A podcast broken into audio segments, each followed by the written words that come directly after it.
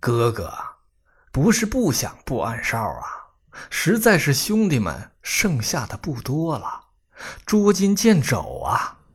这不，只安排了一个老温，隔三差五的给我送点吃的。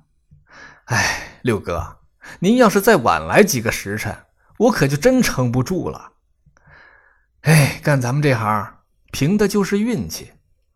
哎，六哥，我这还有点钱。今天是咱们兄弟久别重逢，我请你进城下馆子。这儿哪是什么说话的地方啊？咱们找个像样的馆子，今天不醉不归。我这头发也该剃去了，这副尊容见六哥，着实不雅不恭，该打五十大板。只要有六哥在，不出几年，我们身边又会多出一大批的兄弟。您不是说过，呃，旷野里的小草，冬去春来，一岁一枯荣吗？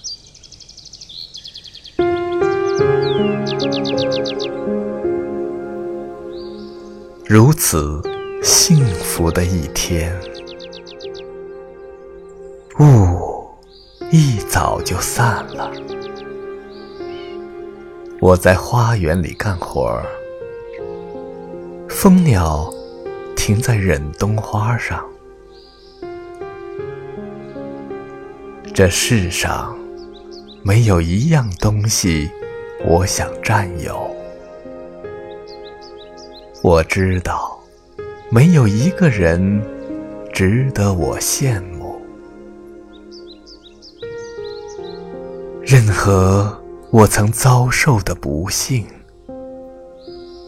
我都已忘记。想到故我，今我。同为一人，并不使人难为情。在我身上没有痛苦，直起腰来，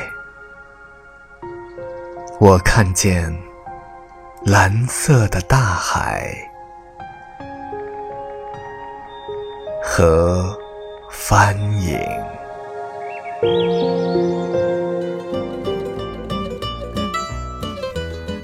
早在古希腊时期，农夫们便发现了一种奇怪的昆虫。这种昆虫半身直起，庄严地立在被太阳灼烧的青草上，宽阔的宛若轻纱的薄翼拖拽着，前臂如同手臂伸向半空。好像是在向上天祈祷。在农夫们看来，她就像是一个虔诚的修女，所以后来就有人称之为祈祷者或者先知。这种昆虫便是螳螂。